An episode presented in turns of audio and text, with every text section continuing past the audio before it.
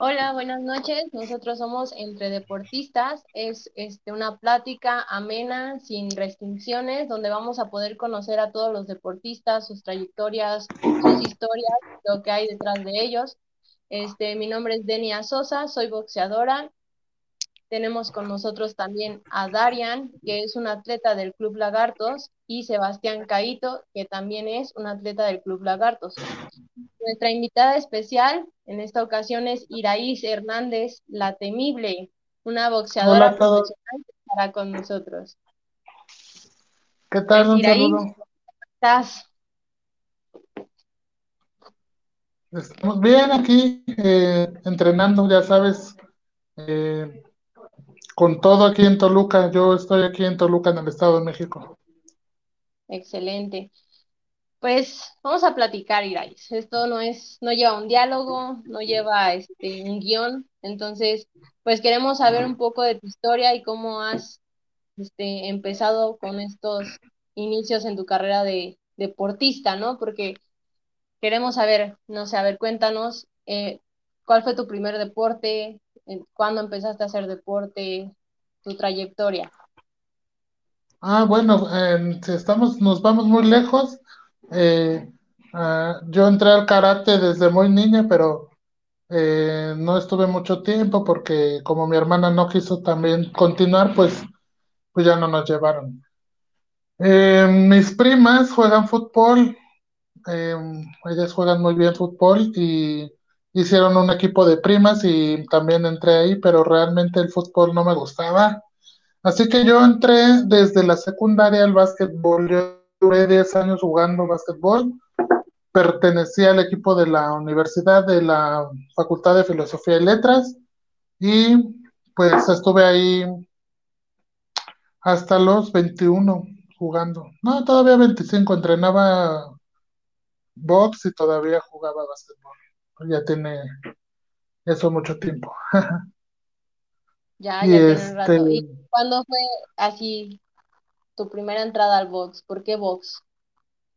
Exactamente, yo nunca me lo hubiese planteado, que nunca en la vida antes se me había ocurrido entrar al boxeo. Nadie en mi familia practica box. Eh, cuando entré a la universidad, entró conmigo una amiga eh, que se llama Naida Ortega. Ella este, está casada con Iván Cano y ella me invitó a ver su entrenamiento. Recuerdo ahí en Seúl, en la universidad, y ahí estaba el señor Toño Solórzano, que tiene poco que falleció. Un saludo y mi pésame para, para sus hijos, que son muy buenas personas, y ahí yo tuve mis inicios en la universidad. De hecho, yo llegaba y decía, ah, no, yo nada más vengo a aprender. ¿Sabes por qué entré ahí? Porque me gustaba que se iban a correr del Estadio Olímpico al Jardín Botánico y era un, trayecto, pues Ciudad Universitaria es como subidas y bajadas, como pues está este como un cerrito, ¿no? También. Y me gustaba el trayecto y dije, ah, pues voy a ir porque me gusta correr ahí. Y me metí por eso, por el calentamiento que te ponían en las escaleras del Estadio Olímpico, de repente veías ahí jugadores de los Pumas y, pues te emocionabas, ¿no? Y pues sí, me gustaba ese, ese tipo de cosas, pero después ya, este, pues no, no era mi deporte, te, te sigo diciendo. Y yo seguía a mi amiga, yo seguía a todos lados a Anaí, ella me dijo, vamos a cambiarnos a un gimnasio Nesa. Yo, las dos vivíamos en Nesa, y, ay, pues me queda cerca, sí, también me queda cerca. Y nos fuimos a otro gimnasio, allá por, eh, no me acuerdo que la Tepozanes, ahí un poquillo lejos. Y ahí, duram, ahí duré como un año. Igual lo mismo, llegaba y, ah, yo nada más vengo a entrenar, no quiero pelear ni nada. Y la última fue que nos, ella me dijo, vamos a, no, bueno, no fue lo último fue que me dijo, vamos a ver el gimnasio de Marco Antonio Barrera. Y le dije, pues vamos. Y metimos nuestras materias, eh, que el horario coincidiera de salir de, clases e ir a entrenar. Y sí, ahí estuvimos un rato, conocimos a Marco Barrera, a su hermano de, de Barrera. Este, yo me acuerdo que en esos tiempos, ¡uh! estaba Jorge Linares, Jorge Linares, y yo decía, ay, qué guapo está ese muchacho. Y nada más íbamos a ver a los boxeadores profesionales. Sea, nada Y más iban a dar su taco de ojo. exactamente, y yo ahí había un entrenador, eh, aparte del señor Rudy Pérez, estaba otro entrenador que se llama eh, Manuel Rocky Valencia. Ahí estaba este también este muchacho cuando todavía era amateur, eh, el Rosas, el Bad Boy Rosas estaba también ahí. Yo ahí lo conocí, me acuerdo, el Gato Guerrero. Todos esos este, muchachos ahí iban a entrenar y yo me quedé como un año y medio ahí entrenando. Fue ahí cuando decidí pelear porque pues yo veía que los iban a, a entrevistar eh, pues Televisa, eh, los de ESPN y yo decía, ay, qué, qué, qué padre, ¿no? Yo quiero, ¿Cómo se ha de sentir eso, no? sí, sí, veías toda esa algarabía, ¿no? De, de, de, de lo que eran los, los gimnasios antes. Por ejemplo, estaba el señor Barrera entrenando y detrás de él iban como tres o cuatro señores mayores, como de 65 años, y dando su opinión de cómo estaba tirando, de cómo estaba pegando, y si se le caía un poco de sudor, lo iban y lo secaban. Y yo decía, no, pues han de ser sus amigos, familiares, este, no, eran señores que iban a ver a los boxeadores, ¿no? O sea, es como, aparte de la cultura del, de- del boxeo de antes, ¿no? Toda esa, esa algarabía de las personas mayores que dan su opinión, que te, te dicen, de, me había un señor que le decía, échale, pégale, ¿no? Eh, de lo que ellos vieron o lo que ellos vivieron. Hablando eh, de eso, tocas un punto como bien importante, ¿no? La, transmitir la experiencia. Yo veo muchos sí. entrenadores que no comparten nada, ¿no? Que dicen, ah, mis, mis secretos son mis secretos. Yo bueno, pues ya será eso. Yo creo que es mejor este transmitir, ¿no? Es mejor impulsar a que otras personas sigan haciéndolo. ¿Tú qué opinas? No sé, a lo mejor estoy mal, ¿no? Bueno, yo eh, en mi caso no he visto eso en algunos, en entrenadores. Eh, creo que no, no me ha tocado. Este, pues tú conoces a- al profe Morales, no, no, no es de esas personas. Este, mi profesor Carlos Duarte siempre nos dice todo y dice que él le llegó, él sabe lo que sabe y está para compartirlo, ¿no? Entonces no, no, no me ha tocado como esa, esa, ese tipo de cosas. Eso es muy, Pero muy sí. bueno. Nos- los grandes entrenadores, un saludo a Carlos Duarte, entrenador de Iraí, este, que te ayudan, que te, te alientan y sobre todo que te dan consejos, siendo o no siendo su deportista, ellos te dan como ciertos tips que te pueden ayudar en, en tu vida, ¿no? ¿Qué sentiste. Iraí, la primera vez que peleaste? Ay, yo no tenía muchos nervios porque yo, lle- como te vengo diciendo, yo llevaba ya dos años entrenando sin pelear, porque yo decía, no quiero pelear, yo nada más vengo a entrenar. Entonces, este, en el gimnasio de Marco Barrera, un entrenador me dijo, ¿me puedes ayudar a boxear al muchacho? Porque él va a ir a guantes de oro y no hay quien lo ayude a boxear. Y yo decía, jamás en la vida me he peleado, no tengo ni, ni cubrebocas, nada, ¿no? O sea, no cubrebocas, este, protector bucal no y mucho mal, ¿eh? Es que esto de cubrebocas ya sabes, ¿no? Entonces, este, me dijo, no, pero tú llevas mucho tiempo, te paras bien, si puedes y no sé qué. Me subo a boxear con este muchachito y le doy una, le doy una tunda, ¿no? Y yo me quedé, ay, pues si es un hombre, le gané, ¿no? Entonces puedo boxear. Y me invitan al, al campeonato nacional que era el 2008, ya había habido uno en 2007 Era el tercero, era el 2008 y me invitaron. Tenía yo que pasar pues los filtros del, de los del estatal, ¿no? Eh, para esto pues yo ya sabes que soy peso grande y en esos tiempos pues no había nadie. Yo no peleé en el estatal porque era la única que estaba y me fui al nacional con, no es cierto, sí peleé dos veces con una muchacha de menos peso y me fui al nacional con dos peleas con esa, con la misma muchacha, nos hicieron pelear para ver cómo estábamos. Y me fui a pelear en, yo pesaba 70 kilos, porque antes la selección estaba dividida en dos, es decir, estaban las cadetes y estaban las elite. Entonces ella iba a ir este, en, otro peso y yo en otro peso. Y para que ella pudiera entrar, la metieron en 70 y a mí en 75 porque estoy más alta. Y ya este, por mi altura me fui en 75 con dos peleas, y, pero pesaba yo 70 kilos, imagínate. Y en ese nacional quedé medalla de plata. Nada más hubo, tuve dos peleas porque solo hubo cuatro participantes y nada más hicieron dos peleas. ¿Tú crees? Y quedé en medalla de plata. porque ahorita estamos viendo el auge del boxeo femenil. Y antes, Claro, tú nos podrás decir, eh, en, en nuestras épocas, en tu época, la cantidad de, de deportistas, mujeres, que se metían a un cuadrilátero, a un ring, pues era menor.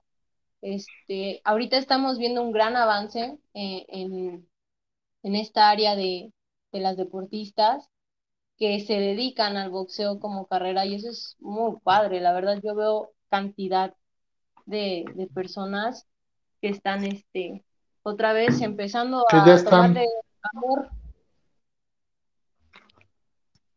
Así es. Y por ejemplo, así, una pregunta, ¿por qué te quedaste en el boxeo? fíjate que después de años en básquetbol, yo considero que no era muy buena, que no era buena en el básquetbol técnicamente hablando. Era agresiva, sí, era en mis tiempos de la secundaria, era en la secundaria, en, un poco en la prepa era muy peleonera. Yo creo que ya había nacido yo para los golpes. Nah. Pero, pero fíjate que disfrutas más cuando juegas, cuando, bueno, juegas básquetbol y dependes de que todos le echen ganas, ¿no? Había veces en que yo me enojaba porque pues uno estaba ahí matándose y otros tirando la flojera y yo decía, ay no, así no se puede. Sin embargo, en el boxeo pues pierdes porque tú, ¿no? Tú, tú no diste todo, eh, cometiste algún error. Yo no creo mucho en, en la esquina a lo mejor. Sí, la esquina ayuda mucho, pero no, no, en mi caso, lo digo así, en mi caso. No creo o no me ha pasado que yo diga perdí por mi esquina. Nunca lo he visto así. Entonces me quedé en el boxeo porque era un, un deporte, era como que si perdía era por mí y di todo ahí, ¿no? ah, me, ya, ya. me Y sigue, Darío. antes de cada pelea, ¿cómo te mentalizabas o trabajabas mentalmente para vaya a estar concentrada totalmente? Fíjate que es un punto extra- estratégico aquí. Te voy a decir por qué. Porque yo fui al Nacional 2000, desde el 2008, pero en el 2009 perdí en la primera pelea. Y en el 2010, por primera vez, como el Estado de México en los, en los tres anteriores torneos se había coronado como mejor equipo, primer lugar en medallas, entonces yo creo que las autoridades ya tomaron en serio el equipo femenil y nos metieron un psicólogo. Y yo recuerdo mucho que ese psicólogo me ayudó porque yo le dije, ¿sabes qué? No me puedo concentrar porque antes, no sé si todavía te tocó, Denia, que estaban las pantallas diciendo la puntuación, Sí, pero pasabas a la esquina y volteabas y veías, voy perdiendo, no puede ser, ¿no? Eh, o voy ganando y, y- y no me podía concentrar porque yo ponía más atención en la la pantalla algunas veces, en, yo si escuchaba al público, si estábamos en un estado diferente y escuchaba al público gritar, pensaba que estaba perdiendo, ¿no? Entonces ya no estás concentrada en, en lo que estás haciendo, estás en otros, en otras en otros distractores, ¿no? Entonces, recuerdo muy bien que le dije al psicólogo, ¿sabes qué? No puedo, este, no me puedo concentrar, no sé qué onda, qué cosa, qué pasa, ya. Me dijo, ¿sabes qué? Antes de subir, tienes que decir que desactivas otras distracciones. Y yo dije, ¿en serio? ¿Cómo, cómo hago eso, no? Nada más decir eso. Lo hice y, se, y lo logré, ¿no? Esa es una. La otra, cuando estábamos en, ya en, en el Comité Olímpico, estaba este Miguel Ángel Fritz, el, el psicólogo, también muy bueno. Le dije, me acuerdo muy bien que le dije, es que no me acuerdo lo que me dice mi esquina. O sea, no sé, llego a la esquina y estoy en shock. Y me dijo, antes de subir a boxear, le vas a decir a tu entrenador que no vas a escuchar nada ni a nadie que no sea su voz de él. Y dije, híjole, ya es otro psicólogo que te da un, un decreto, ¿no? Un- una cosa que vas a decretar antes de subir. Fue en 2014 que lo hice. estabas ahí, yo creo, en la, fue en la pelea con, fue en las peleas que tuve ahí contra Guana- Guanajuato, que fueron dos contra el mismo estado. Y recuerdo muy bien que había un entrenador del Estado de México que no me conocía. Cuando bajé de boxear me dijo, nunca habías visto un peleador tan obediente como tú. Y yo dije, ¿cómo? Todo lo que el profesor te dijo, lo hiciste. Y entonces yo te puedo decir en este momento que creo mucho en la ayuda de un psicólogo deportivo. Entonces, totalmente de acuerdo. ¿cómo me logra? Yo, yo era de las que iba- yo era peso grande, entonces me tocaba hasta el final. Entonces veía que ya ganó tal, ya perdió tal, entonces te vas poniendo más nerviosa. Y a cada rato quería ir al baño a hacer pipí, decía, híjole, voy a ir al baño, voy a ir al baño, eh. A cada rato. También el psicólogo me dijo, di que ya fuiste al baño y no vas a volver a ir porque ya. Y lo hice. O sea, yo soy de las que, bueno, no creo, pero lo voy a hacer porque a lo mejor sí, ¿no? Chance y pega. Y dan resultados las cosas. Entonces ahora ya creo en todo lo que un psicólogo del deporte me diga. Sí, Así. totalmente de acuerdo. Para Y los te papás puedo contar dicen, varias, ¿no? sí, para los papás que dicen, ¿sabes qué? No, pues el psicólogo deportivo no sirve. Que es para locos. No, esperen. Son los que dan tips, son los que dan consejos, son los que aplacan la mente de un deportista, porque la mente de un deportista está en todo, menos en lo que debe de estar. Sí, más están los nervios de por medio, ¿no? Sí, no, y ya te acabaste toda la energía en los nervios. O sea, a mí me pasaba que, por ejemplo, checa, te voy a decir, me pasaba de que me ponía tan nerviosa que antes de entrar a la pelea tenía sueño, Ah, porque ya me había imagínate. gastado toda la energía del mundo, ¿no? Ya estaba así como toda estresada. Oye, este, Esther Sánchez te manda un abrazo virtual, ahí sí la conoces, y Lisbeth, nuestra próxima hermana. entrevistada, Ah, Liz. Tengo una hermana que se llama. Liz también. Ay, sí, un abrazo. Ella estuvo también ahí en el, en el Centro Olímpico con nosotros, una gran amiga de Exactamente. cosas que anduvimos ahí haciendo. Ella nos dice, pregunta, ¿qué es lo más difícil que tuviste que pasar para llegar al boxeo profesional? Debutar, decidirte. Te voy a decir por qué. Hace poco subí una historia sobre, sobre esas que ponen ahí para pensamiento de millonarios, ¿no? Donde un, donde un vato dice, el 99% de las personas no deberían de estar bien, no de- que están viendo este video, no deberían de poner una empresa. No están eh, adaptados, ¿no? Se puede decir. Y yo lo subí porque dije, pasa lo mismo en el alto rendimiento. Si no estás dispuesto a entender que no vas a ser una persona normal, no lo hagas. Pasé del amateur y me fui a vivir, a- me vine a vivir aquí a Toluca porque dije, cuando yo debute me voy a ir a entrenar con, Carlos Duarte, ¿no? Pero no había entendido que para ser profesional tienes que hacer cosas diferentes, ¿no? Lo que la demás gente no está dispuesta a hacer.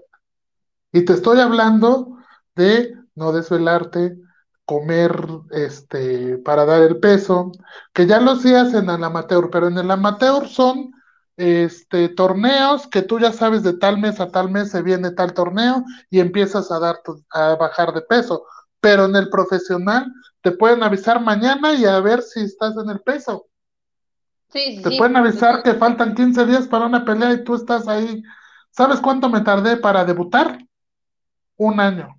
Y aquí lo voy a decir así, ahora sí como en dígalo aquí, fue por culpa mía y por irresponsabilidad porque anduve, como ya era, yo le di de medallas al Estado de México, ya me invitaban unos amigos a tal lado, vámonos a comer a tal lado, puras invitaciones, come, come, come, come, este, chuper fiestas, y no hace uno lo que se debe. Y entonces fue cuando mi profe, un día falté una semana en entrenamiento. Ande. Imagínate, Carlos, cómo estaba. Mi entrenador que es... Su entrenador Hombre. estricto, fuerte, ¿eh? Dirigente. Otra cosa. Mi amigo también había faltado. Y mi amigo, yo siempre digo que hay que decir la verdad. Me acuerdo muy bien que mi amigo estaba, yo le voy a decir que hice esto. Mentira, andábamos de, de locos por allá, a Meca, Meca andábamos, bueno, de viajes, de paseos que te invita la gente, ¿no? Llego al, al gimnasio un lunes y me dice el profe, los sábados son sparring de evaluación. Entonces, este, me dice el profe, le dice a él, ¿y por qué no viniste? Nos dijo, vénganse para acá y nos metió a, un baño, al baño de los hombres para hablar con nosotros a solas. O sea, imagínate, yo ya estaba, pero sí, con el miedo ahí, con el Jesús en la boca, ¿no? Y le dijo, y le dijo a Miguel, ¿por qué no viniste? Y ya Miguel dio sus argumentos y me dice, ¿y tú? Y le dije, es que ya, no, no me acuerdo bien qué le dije, pero dije, es que no, ya no quise venir tal día. Y el viernes dije, no, pues ya para qué, ya es viernes. Y, y, me dice, ¿y el sábado? ¿Por qué no veniste el sábado? Y se me salió de esas veces que contestas en automático. Y le dije, pues si no fui, no vine toda la semana, dije, ¿cómo voy a ir el sábado? Me van a partir mi madre. Pero así con esa palabra le dije, y el profe, en vez de enojarse, se, se echó a reír y me dijo, ay, ahí Porque se me salió, nunca le, o sea, es, ahorita ya llevo más, tengo más confianza con el profe, pero nunca decía yo groserías delante de mi profe, ¿no? Y se me salió, me van a partir mi madre y que le da risa, ¿no? Entonces, sí, eso fue lo más difícil tomar la decisión ya. Es a lo que vamos, o sea, de enfocarte. Él me dijo en esa plática, nos dijo, decídanse porque ya llevaba un año ahí entrenando por gusto, ni siquiera bajaba, este, no íbamos luego ni a correr o, salíamos a, a, donde teníamos que correr y no, o sea, también pasamos hambres porque no teníamos trabajo aquí.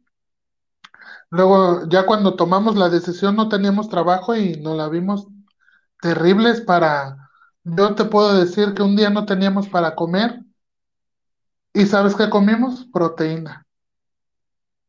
¿Sabes un día algo? Es un tema bastante complejo, ¿no? Todos los boxeadores, deportistas, atletas mexicanos, en vez de estar apoyados, sufren, o sea, están manteniendo su deporte de aire. O sea, esa es la verdad, ¿eh? O sea, hay veces que uno no come, se desvela, trabaja, trabaja, entrena, estudia, o sea, y ves a los deportistas de otros países, 100% que lo tienen todo. ¿Sí? ¿Sí? que lo tienen todo. Entonces, y por eso tienen lo que tienen, ¿no?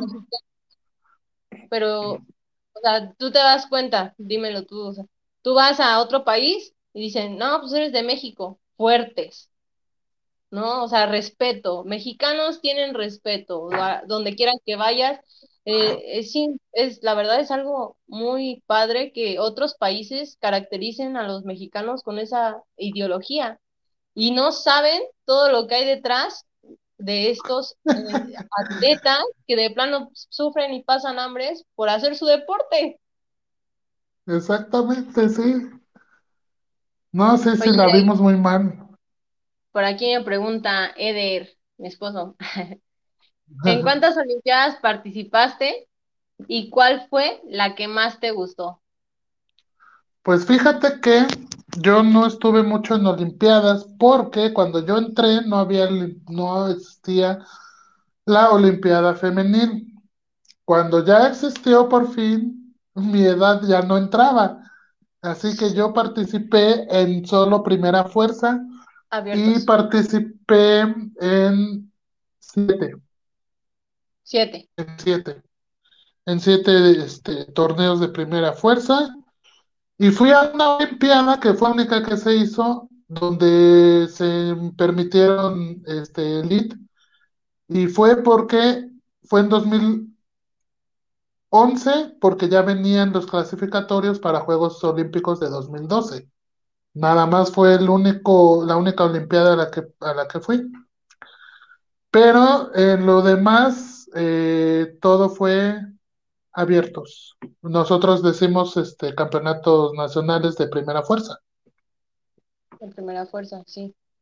¿Cuál fue la que más te gustó de todos esos abiertos? Que digas, esta, la neta, los, las peleas estuvieron al 100 y salí, esta fue. en el 2010, porque yo decidí, bueno, yo peleé en 2008 en 75, en 2009 quise bajar a 6 porque obviamente había más peleadoras. Quise bajar a, 69 kilos. Y en, dos, en, en 2009 metí la pata totalmente porque de 76 kilos me fui a esa categoría 10 días.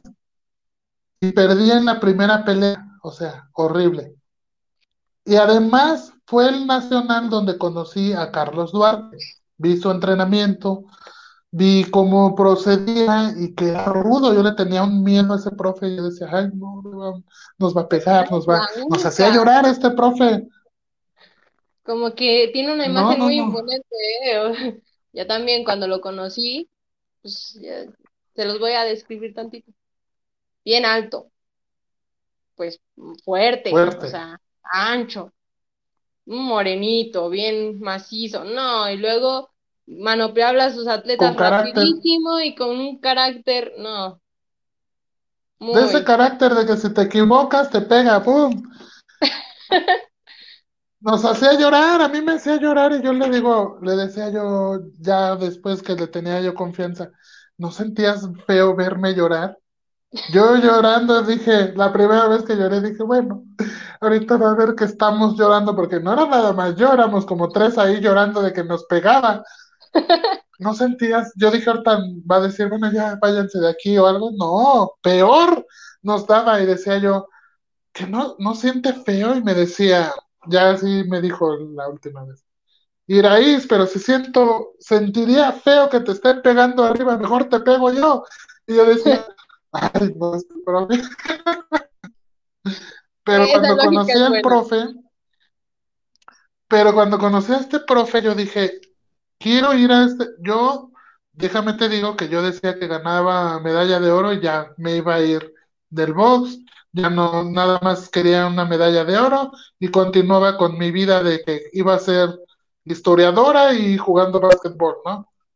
Entonces no gané, gané plata en 2008, perdí, pero quedé bronce en, en 2009 y dije, bueno, la tercera es la vencida y me voy a ir en, en 69 kilos. Recuerdo muy bien que por mi altura y porque ya se había anunciado que se permitían un equipo femenino para Juegos Olímpicos para las grandes competencias donde no estamos contempladas, ¿no? Entonces, a mí se me hizo en 2010 el boom, porque de ser cuatro participantes en mi peso, ya estábamos hablando de 10 a 12 participantes. Entonces llego yo Bueno, me voy a, me, me vine a Toluca un mes antes de este nacional y le dije al profe, me voy a ir en 19 porque quiero medirme ahí en ese peso. Y el profe siempre, todo lo que yo he querido, me dice, órale, órale. Fui campeona en ese peso, fui campeona otra vez en siete cinco En lo que yo le diga al profe, lo, me dice que va, ¿no? Entonces me fui con él, Esa es la gran sudé, importancia, yo creo que de un entrenador, ¿no? Y de ahí yo creo que el que un apoyo esté, in- el que el entrenador esté incondicionalmente ahí para apoyarte es lo que hace a grandes atletas. sí, sí, no, y le sufrí para dar el peso. Disculpa que te interrumpa. Tengo dos preguntas. Sí. La primera es, ¿qué es lo que te motivaba durante las peleas a seguir? Estamos de acuerdo que deberías tener un entrenamiento muy pesado, luego pues, las peleas. ¿Qué era lo que te motivaba a seguir a pesar de todos los golpes que estabas recibiendo? Vaya. Pues ni siquiera sé, no tenía como una motivación así como, como muchas así, por ejemplo, amigas que por mi hijo, por mi familia, por... No, yo creo que era este, las ganas de ganar. A mí, yo siempre he sido de las que si vamos a hacer algo es porque vamos a llegar hasta donde, al límite. Cuando jugaba básquetbol y nos teníamos que pelear por el balón hasta tirada podía estar, ¿no? Y más que nada ha sido así como, en mi caso, de la motivación es que lo voy a hacer. Para todo, para todo. Yo me decían, yo fui de las niñas desastres de la escuela. Nadie creía en la secundaria, mis maestros, que yo iba a entrar a la universidad. Y cuando dije, cuando supe que entrar a la universidad era difícil, yo dije, yo voy a entrar y les voy a demostrar que yo puedo, ¿no? Mi motivación siempre ha sido, creo que, siempre ha sido así, competitiva. Todo lo que quiero hacer, lo hago, nada más. Y bueno, comentaste que al principio creo que no tenían psicólogo deportivo. ¿Tampoco tenían nutriólogo ni fisioterapeuta? Mm, el Estado sí te da eso, el Sí. Estado sí te da, sí. Yo, yo realmente, comparando los, los beneficios en cada estado, en cada equipo, por ejemplo, yo a mí me gusta platicar con todas y yo veía que, que el Estado de México nos pagaba todo, nos daba pants para las competencias, nos daba pants, nos daba este, teníamos psicólogo, como ya lo había mencionado. Es, yo creo que fue cuando vieron que el Estado de México o que tuvimos resultados, cuando nos, nos apoyaron, ¿no? A mí me dieron mi beca eh, desde que fui campeona nacional en 2010, este, me ayudaron, a mí me ayudaron mucho, el Estado de México sí te da, te da beca, te da, este, en el instituto puedes ir y, y te dan, ah, eh, tienes médicos, tienes fisios, tienes todo ahí por ser eh, representante del Estado. Entonces, por ese lado, no sufrimos este, en amateur.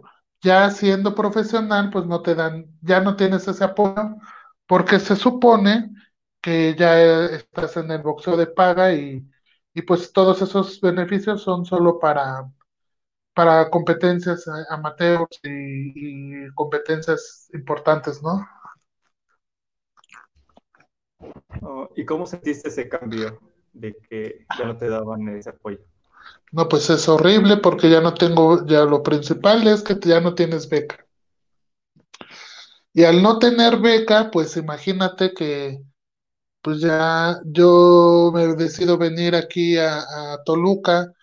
Eh, lo que sí me dieron fue hospedaje en el, en el Instituto del Deporte porque el señor Alfredo Castillo todavía me hizo mi oficio para estar ahí. Estuve tres años viviendo ahí, tres años, y, no teníamos trabajo, o sea, solo teníamos dónde dormir y dónde bañarnos con agua caliente. Ya, este, yo me acuerdo que me iba al DF, trabajaba el fin de semana y con lo que tenía era para comida y pasaje. Mi compañero que digo que es mi hermano de sufrimiento, Miguel Gómez, él también también creo que le mandaban dinero a sus papás, así como a duras penas y nos, lo que nos alcanzara, ¿no? Entonces sí, es un golpazo porque pues ya no tienes beca, que era la que te podría ayudar para tener una buena alimentación, y pues sin trabajo y sin nada, pues estábamos, estábamos mal, estábamos en decadencia ahí.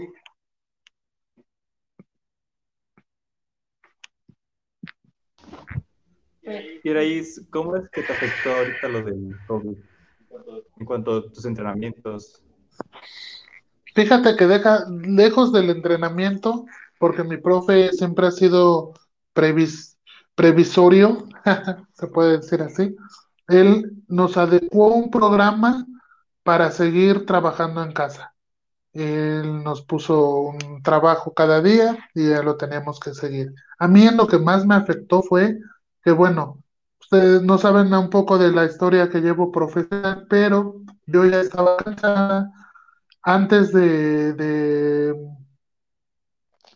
del coronavirus, en, más o menos en diciembre, yo ya había pensado en, retirarme, ya, ya no voy a estar en el box, dije ya no gano, no tengo nada, siento que estoy perdiendo mi tiempo, ya este, ya, ya no lo voy, yo lo voy a dejar porque no estoy bien, ya no tenía ni ánimo, realmente entrenaba por entrar.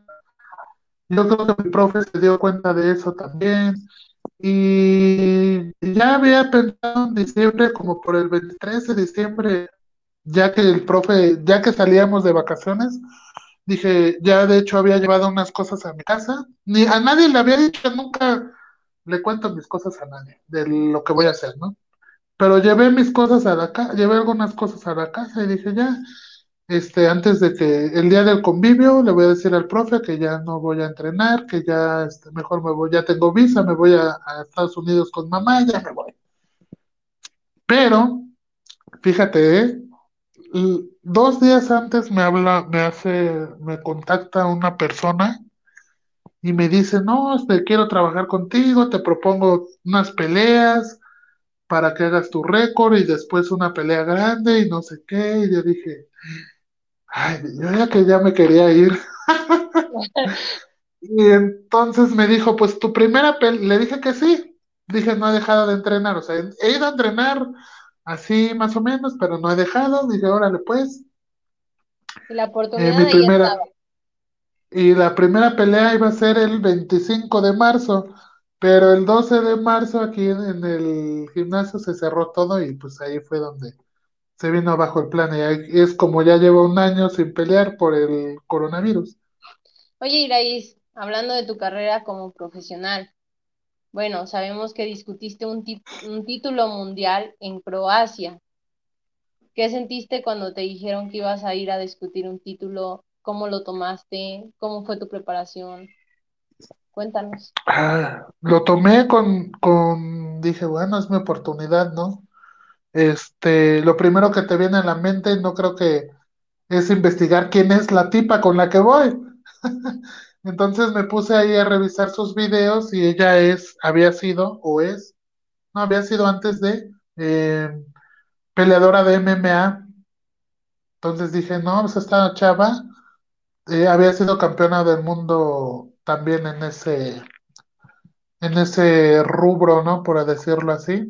Entonces yo dije, híjole, no, pues está fuerte la tipa porque pues, campeona mundial en, otro, en otra disciplina y ahora ya está en esta. Y se supone que ella ya era campeona del mundo en otro peso, en boxeo.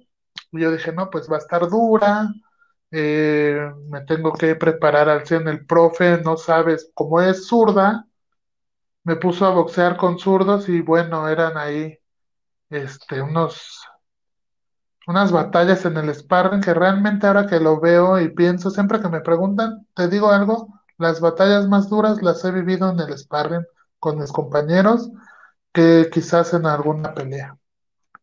Entonces, pues sí, este, nos preparamos a conciencia, el profe siempre da todo, es lo que me gusta de este entrenador, entrega todo y te, te, te tiene, te mantiene el tiro, despierta, ¿no? Ponte así, vas a hacer esto, vas a trabajar esta otra cosa. Entonces, pues ya trabajamos al 100 yo me puse cosas que no había hecho, por ejemplo, que, que yo no soy de esas que se compran su cintita aquí para ver cuántas pulsaciones, ni nada de eso, ¿no? Y me acuerdo muy bien que el profe me dijo, cuando vayas a hacer tu carrera, ya en los últimos días, eh, tu carrera de velocidad, eh, tocas las pulsaciones para ver cuánto tienes de recuperación. No entendía yo nada, pero le dije cómo estaba, apunté todo y se lo di. Me dice, tienes muy buena recuperación, estamos al 100, me gusta. Y llegando ahí, llegamos a, primero llegamos a Italia, luego nos tuvieron en Eslovenia como cinco días. Y el día de la pelea nada más bajamos a Croacia, es como, como de una avenida, ya era Croacia, ya este, fuimos a la arena y pero llegando a Eslovenia, le digo al profe, nada más era trabajo de trotecito y de sombra. Le digo al profe, yo me siento como una pluma aquí porque pues yo, nosotros venimos de la altura y ahí estábamos al nivel del mar. Le digo, no, me siento, me siento genial. Y sí, la preparación fue muy buena. ¿Qué tal sentiste la pegada de la ucraniana? Nada que ver, nada. Este era de Eslovenia ella. La pelea se hizo allá, pero ella era eslovena. Imagínate que era la única peleadora de ahí, entonces, pues ella realmente tiene mucho apoyo. Te das cuenta el apoyo que hay cuando eres única, ¿no? En un lugar, me, me parece que es así en los estados, cómo apoyan a las de Tamaulipas o a las de Monterrey, porque no hay mucho. Pero siendo del distrito que proliferan las boxeadoras, pues eres una más. Entonces, en México, pues soy, soy una más y allá ella es la única, pues obviamente, pues estaba ella aquí, ¿no? Pero con respecto a lo la pregunta, pues su pegada no tenía nada la muchacha. No, pues, pero ya sabes que todo lo que pasó ahí. cuando tú estás en casa, pues el apoyo se siente. Sí. Y uno lo siente, ¿no? O sea, es más, a veces este, me voy con, con los de Olimpiada Nacional o así. Jalisco, híjole, ¿no? El ruidazo que hace Jalisco, ¿no? Estés o no estés en casa, Jalisco se escucha. Sí. ¿Cómo lo viviste allá? Que estaba ella, se podría decir, en casa. ¿Qué tal estaba ese sentimiento o esa vibra de, de apoyo? Fíjate que a mí, ay, no sé, tú me conoces, no sé si tú tengas ese mismo pensamiento, pero la mayoría de mis, pero la mayoría de mis amigos me dicen que soy muy vale madre. Yo cuando veía que una porra estaba más chingona que otra, no me importaba. Me O sea, a mí no me afecta el apoyo de la gente o, o que le estaban echando porras a él, ¿no? ¿Será por lo del psicólogo que me dijo que ya no, no me escuchaba nada cuando estaba en el ring. Ya a la fecha es que yo le pregunto, yo estoy en la esquina, ya me está preparando el profe, y yo le digo, no sé por qué siempre hago esa pregunta, pero ahorita estoy recordando que desde amateur yo le decía, ¿confías en mí?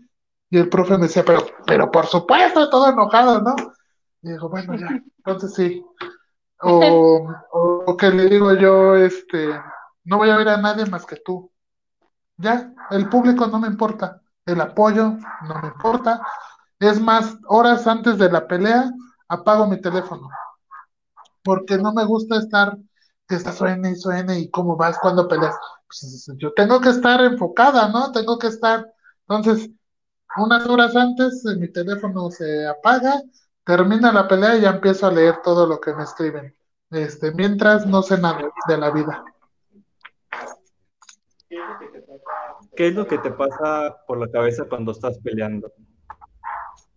Ya, ya estando en la pelea, ya no, ya no piensas en nada. Es más, te puedo decir, hay veces, no sé si te pasa, Denia, que te pones a pensar y dices, ya no sé qué me dijo el profe en la esquina. No me acuerdo qué me dijo. O, o hay cosas que... Exactamente, es como que ya no piensas en nada. Tenía... te voy a, perdón, ¿eh? te voy a dar un ejemplo. Ellos son de, de velocidad en el área de atletismo. Ah, qué padre. Este, pero es lo, yo siento que les ha de pasar esto, de que suena el disparo, sales y de repente la, la mente se te pone en blanco y los pies hacen lo que los entrenamientos ya hacen, ya han hecho, ¿no? Lo mismo lo acá en el box. Este, suena la campana y tú vas a darle, ¿no? Y ya este, ya no sabes ni si tiraste recto, ya no sabes nada, sino que los golpes ya salen y ya están destinados a ir, ¿no? Entonces yo creo que a todos nos pasa eso, de, de que la mente se Sí, borra y los golpes salen. sí, así, exacto. O tenía yo muchos nervios o, miedo y me pasaba que pisabas la lona, ya cuando pisas la lona, deci- veo yo a la rival y digo, esa no va a ganar. Y ya, es lo único que me acuerdo que pensaba. Ya, nada más. No te queda otro pensamiento. ¿A ustedes sí les pasa así? O yo, por ejemplo, veía mis peleas y decía, caramba, hice esto, me salió. Ni siquiera te acuerdas de lo que tiraste hasta que ves tu video. Efectivamente, ya cuando ves el video dices, no inventes, ¿viste ese upper? No manches, salió bien. Y tú ni en cuenta de que lo habías tirado, ¿no? Exactamente. ¿Pasa con ustedes igual? Sí, creo que realmente antes de que suene el disparo estamos todos nerviosos, pero cuando ya estamos, vaya, en la marca para salir, todo se nos nubla. Ya hasta que vemos el video es como, ah, hice esto, hice aquello. Ajá, sí, sí. Qué padre que nos puedan también decir que ustedes también olvidan todo.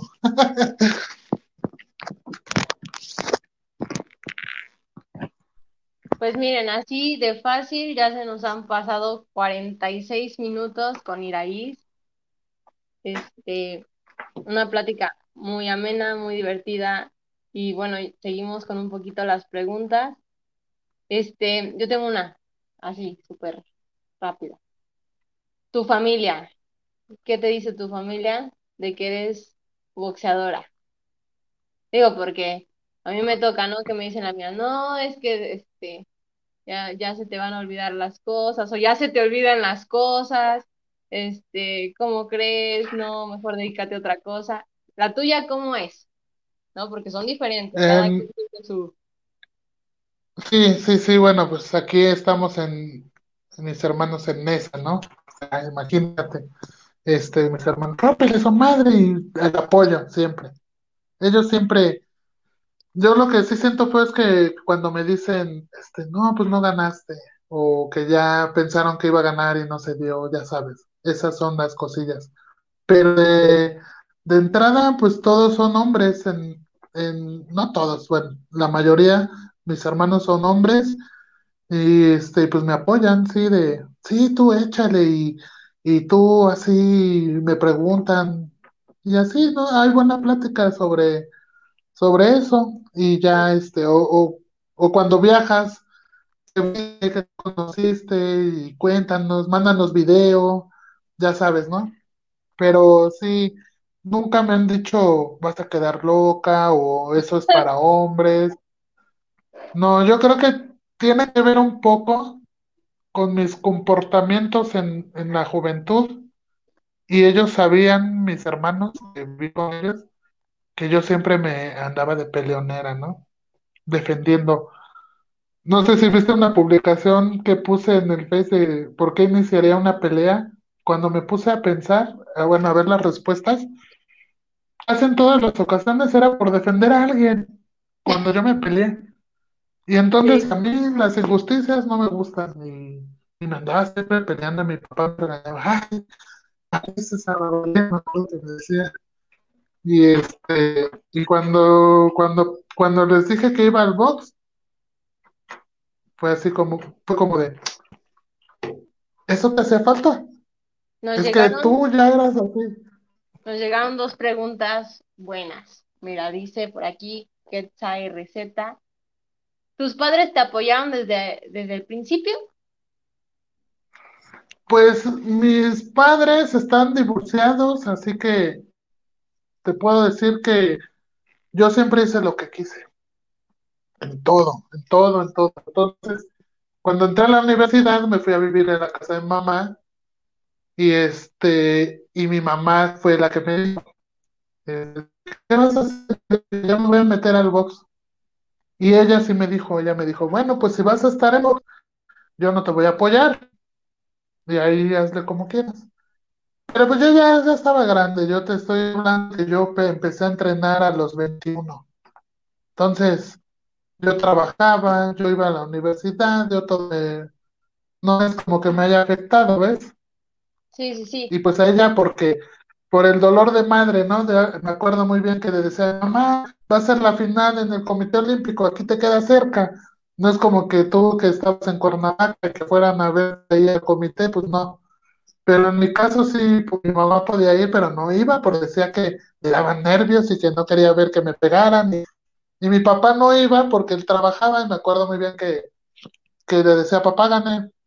Sabía que ibas a ganar. ya". O sea, mi papá siempre así de, ya sabía, hija, yo sé que ibas a ganar. O sea, que nunca hubo como, como una mala onda en la familia o que me dijeran, no puedes, no. Siempre respetaron lo que yo decidí. Quise estudiar historia, nadie dijo nada. Eh, quise jugar básquetbol, nadie me dijo nada.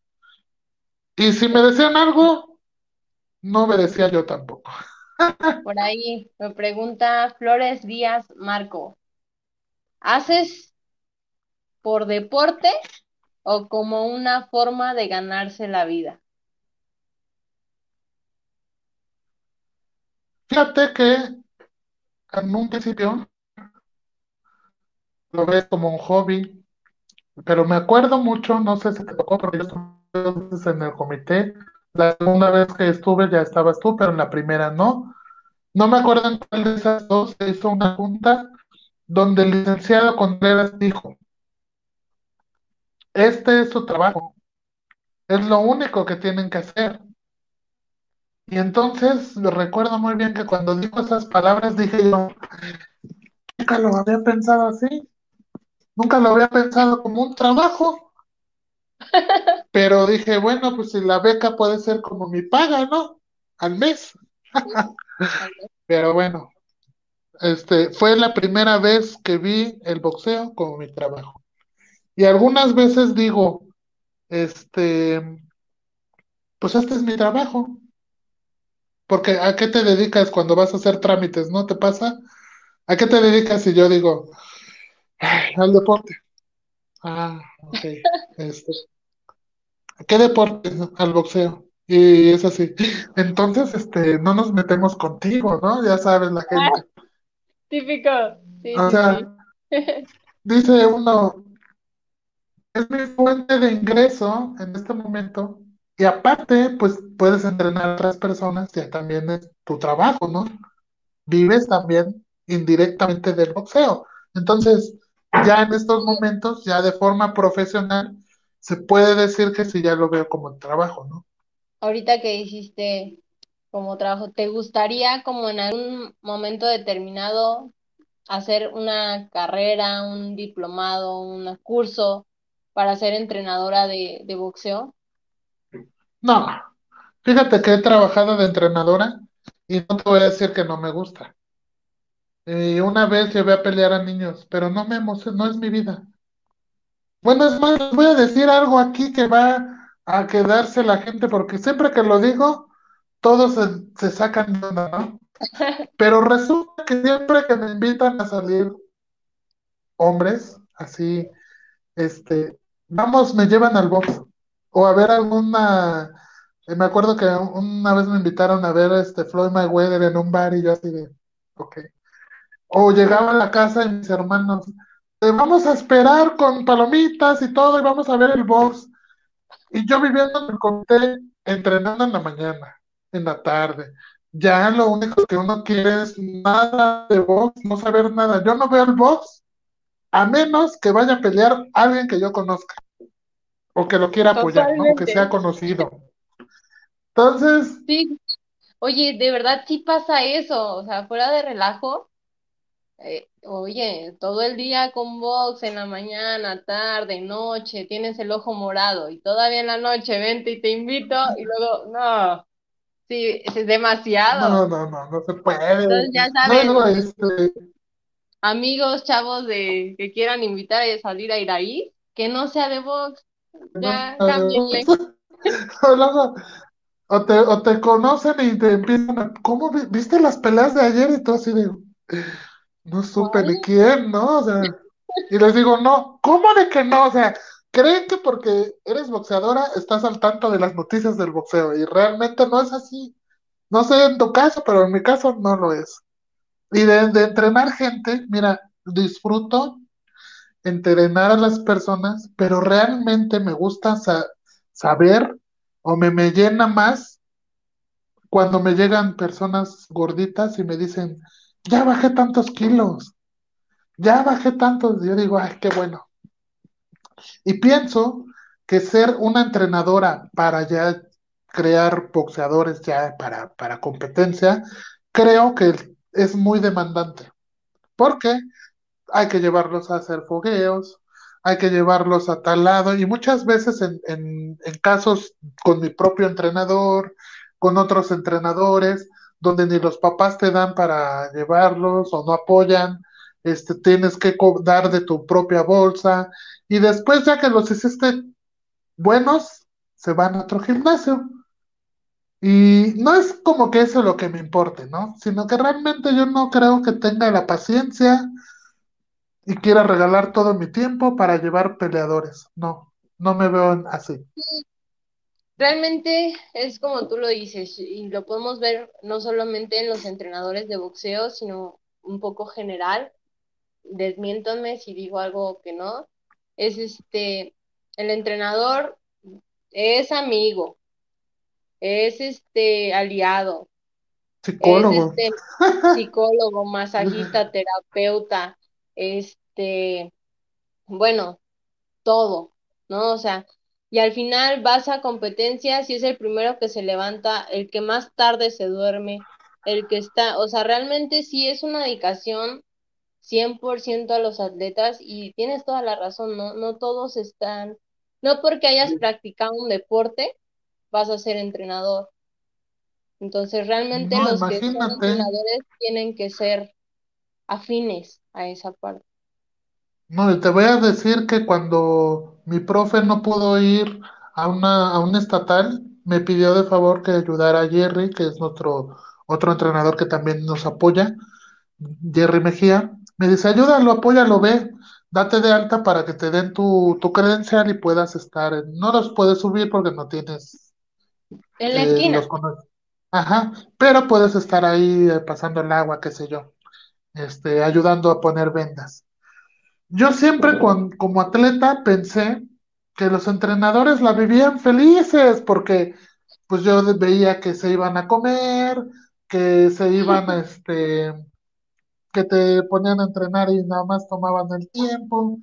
Pero ahora que me toca estar detrás de, de todo esto, pues no duermen, no dormimos, no nos daba tiempo de comer porque los que pelean en la mañana, los que pelean en la tarde, para bajar de peso a los gordos que no dieron el peso, y no duermes. Y nada más fui tres días. Parecía que había peleado profesional, hija. Sentía todo el cansancio y decía, no, no vuelvo a hacerlo. Le digo al profe, ahora entiendo a los entrenadores cómo sufren todo esto.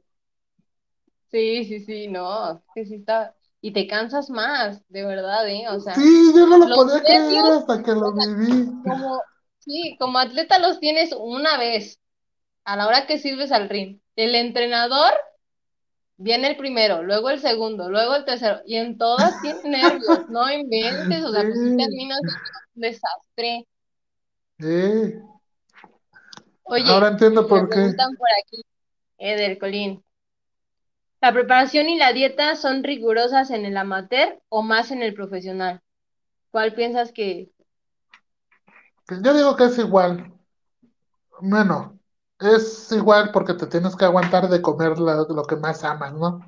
En, ese, pero es más difícil mantenerse en profesional porque, como ya te decía, no sabes en qué momento te van a hablar y no estás preparado.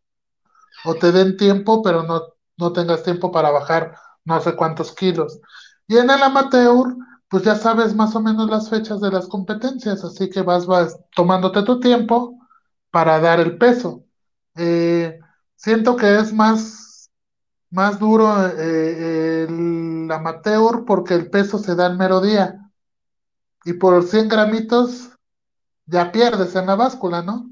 Entonces, siento que por ese, por esa parte, pues sí, dar el peso el mero día, pues sí es un poco más difícil que si te deshidratas y luego das el peso y en la tarde vas a pelear, imagínate tú, ¿no?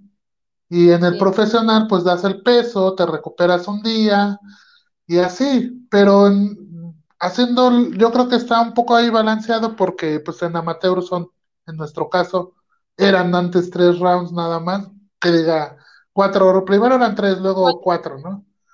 Y este, y pues en, en profesional, pues ya, ya son más rounds, ¿no? Entonces yo creo que ahí se va como compensando la cosa.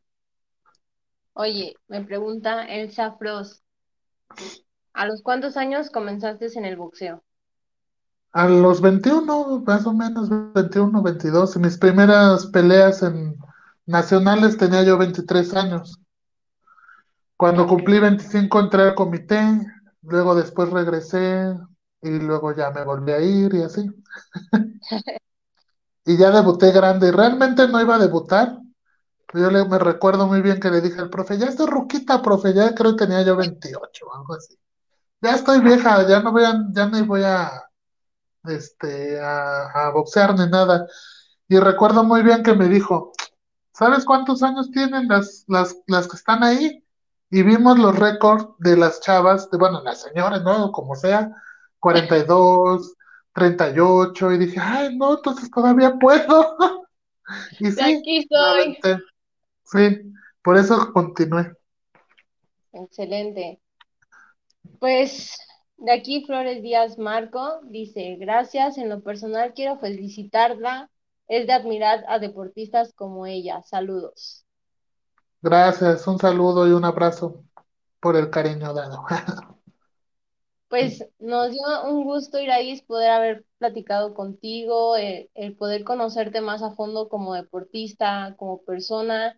Este, muchísimas gracias por tenerte pues aquí en este espacio, por ser la primera en el canal de Entre Deportistas. Vamos a seguir haciéndolo cada viernes a las 8 pm con otros deportes, otras personas, entonces para que lo sigan viendo.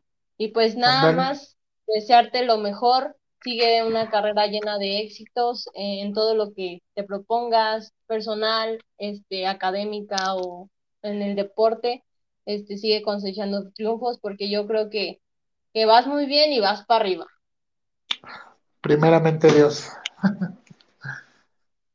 Y Pues pues gracias por la invitación también a ustedes y, y pues felicitarte por esto que estás haciendo, porque con, con estas entrevistas pues nos damos, bueno, en este caso nos damos cuenta cómo la padecemos los deportistas y pues a ver si encontramos algún tipo de solución, eh, en qué podamos ayudar, qué podamos hacer, ¿no? En dar consejos, en, porque yo he visto mucha gente que tiene el talento, pero tiene que trabajar, tiene que estudiar, tiene que, y realmente son talentos que no llegan por eso, ¿no?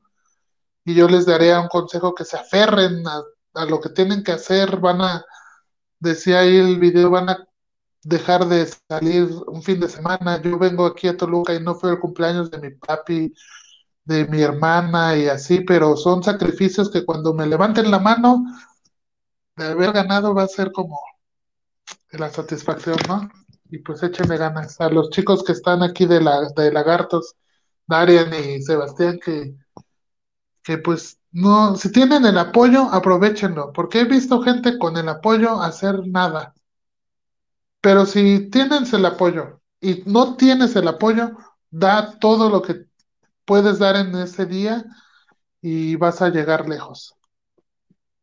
Nada más. Muchas gracias. Bueno, también te deseo éxito en todo lo que te proponga. Gracias. Pues listo, nos despedimos. Muchas gracias por vernos. Compartan este video para que llegue a más personas y puedan escuchar lo que cada deportista vive. Y bueno, nos seguimos viendo para el próximo viernes. Este, muchas gracias, Aradis. Nos vemos. Cuídense.